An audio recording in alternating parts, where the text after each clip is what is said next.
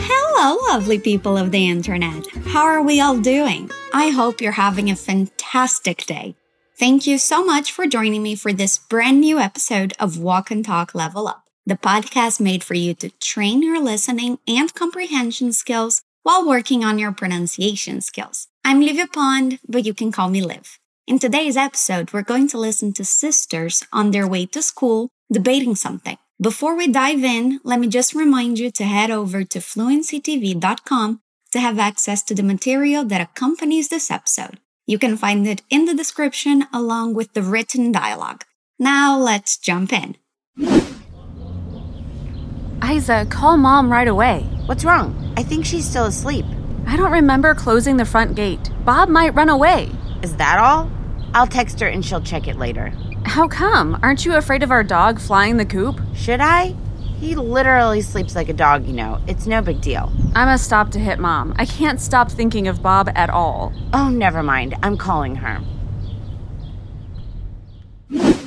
So, did you figure out what they were debating? How much of that dialogue did you understand? Maybe 10%, maybe 80? Keep that number in mind and we'll check back after we're done. Let's listen one more time. Isa, call mom right away. What's wrong? I think she's still asleep. I don't remember closing the front gate. Bob might run away. Is that all? I'll text her and she'll check it later. How come? Aren't you afraid of our dog flying the coop? Should I? He literally sleeps like a dog, you know. It's no big deal. I must stop to hit mom. I can't stop thinking of Bob at all. Oh, never mind. I'm calling her. Our dialogue starts with Lily saying, Isa, call mom right away. Right away is an expression that means right now, immediately. Repeat after me. Isa, call mom right away. Remember those linking sounds I talk about so much? When we repeat that sentence, pay attention to them. Call mom right away. Again, call mom right away. Isa is confused by Luli's request and asks, What's wrong? Repeat. What's wrong? What's wrong? And then she continues saying, I think she's still asleep. Repeat after me. I think she's still asleep. I think she's still asleep. I think she's still asleep. I think she's still asleep. Good job. Isa then says, I don't remember closing the front gate. Bob might run away. So she's concerned, worried, because she doesn't know if she closed the gate to her house. And it's possible for Bob, their dog, escape or run away. Let's repeat what she says. I don't remember closing the front gate. I don't remember closing the front gate. In that sentence, we have something interesting we have the verb remember followed by the verb close ending in ing. Remember can be coupled with a verb in the infinitive or a verb that ends in ing. When we're talking about a memory or an action, we add a verb ending in ing after remember. So here, since she can't remember performing an action, we have closing. You can see more examples of that in the description of this episode on fluencytv.com. Let's repeat again. I don't remember closing the front gate. I don't remember closing the front gate. And she continues saying, Bob might run away. So they have a dog that is named Bob, and Lily is worried that because the gate is not closed, he'll run away or escape. Repeat after me Bob might run away. Bob might run away. Bob might run away.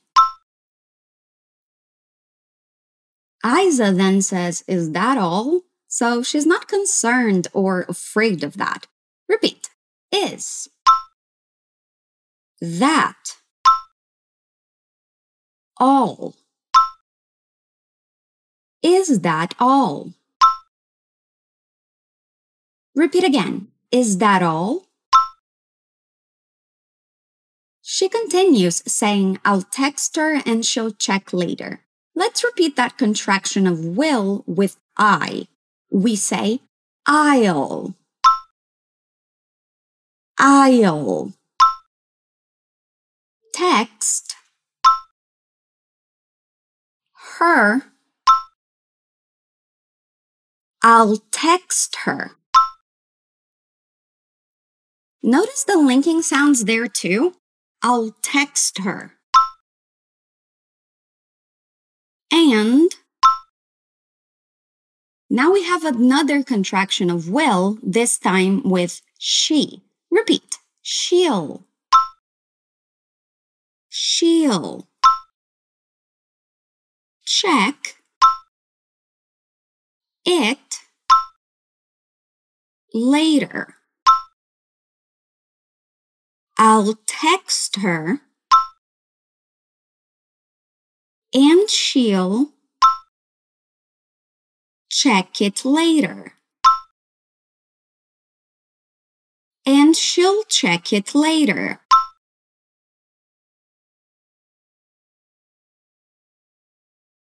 Awesome job. Then Lily asks, How come?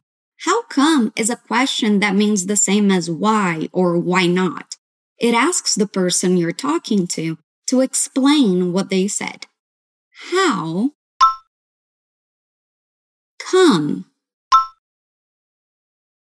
How come? Aren't you afraid of our dog flying the coop?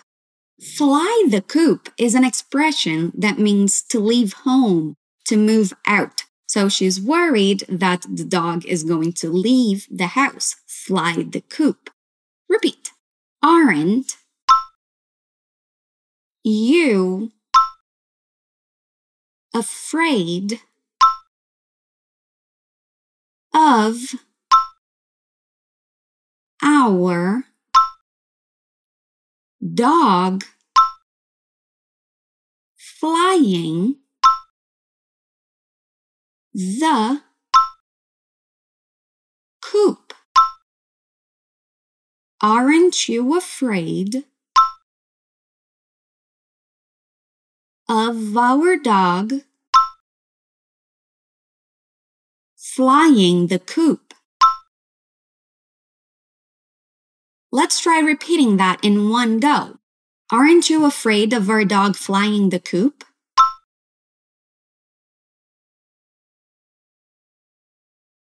That's a little longer, so it's okay if you didn't remember everything, okay? Then Isa says, Should I? Repeat. Should. I. Should I? She continues, saying, He literally sleeps like a dog, you know. Well, it makes sense since he is a dog, right?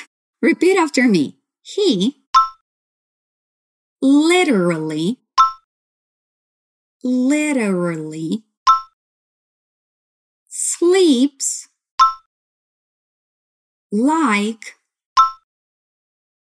a dog. You know he literally sleeps like a dog, you know. He literally sleeps like a dog, you know. She finishes saying it's no big deal. She's basically telling her sister not to worry, it's not a big problem. It's no big deal. It's no big deal. It's no big deal. We're almost at the end of our dialogue. Are you still with me? Lily says, I must stop to hit mom. That sentence may sound a little weird, but what she's saying is simple. It means I'm going to stop the car and call mom. When you hit up someone, it means you're getting in contact, and touch with them. And I'ma is a very informal reduction of I'm going to. Let's try repeating. I'ma stop. Two.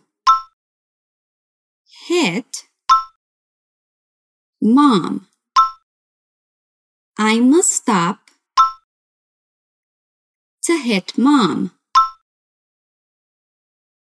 I must stop to hit mom. And then she explains why she wants to stop to call her mom. She says, I can't stop thinking of Bob at all. I can't stop thinking of Bob at all. I can't stop thinking of Bob at all. One more time. I can't stop thinking of Bob at all. Good job. Then Isa finally relents, agrees, saying, Oh, never mind. Never mind is a way of saying forget it, it doesn't matter. She's telling her sister she doesn't have to stop the car because she's gonna do what she's asking. Oh, never mind. Again, oh, never mind.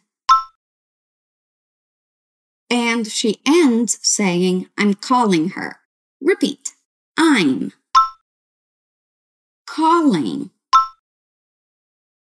her. Notice the linking sound when we repeat one last time. I'm calling her. Awesome. We got to the end of our dialogue. Let's hear the sisters one more time. Isa, call mom right away. What's wrong? I think she's still asleep. I don't remember closing the front gate. Bob might run away. Is that all? I'll text her and she'll check it later. How come? Aren't you afraid of our dog flying the coop? Should I? He literally sleeps like a dog, you know. It's no big deal. I must stop to hit mom. I can't stop thinking of Bob at all. Oh, never mind. I'm calling her. How much easier was it to understand this time around? Do you remember how much you understood in the beginning? Do you understand more now? I hope so. If not, feel free to listen to this again.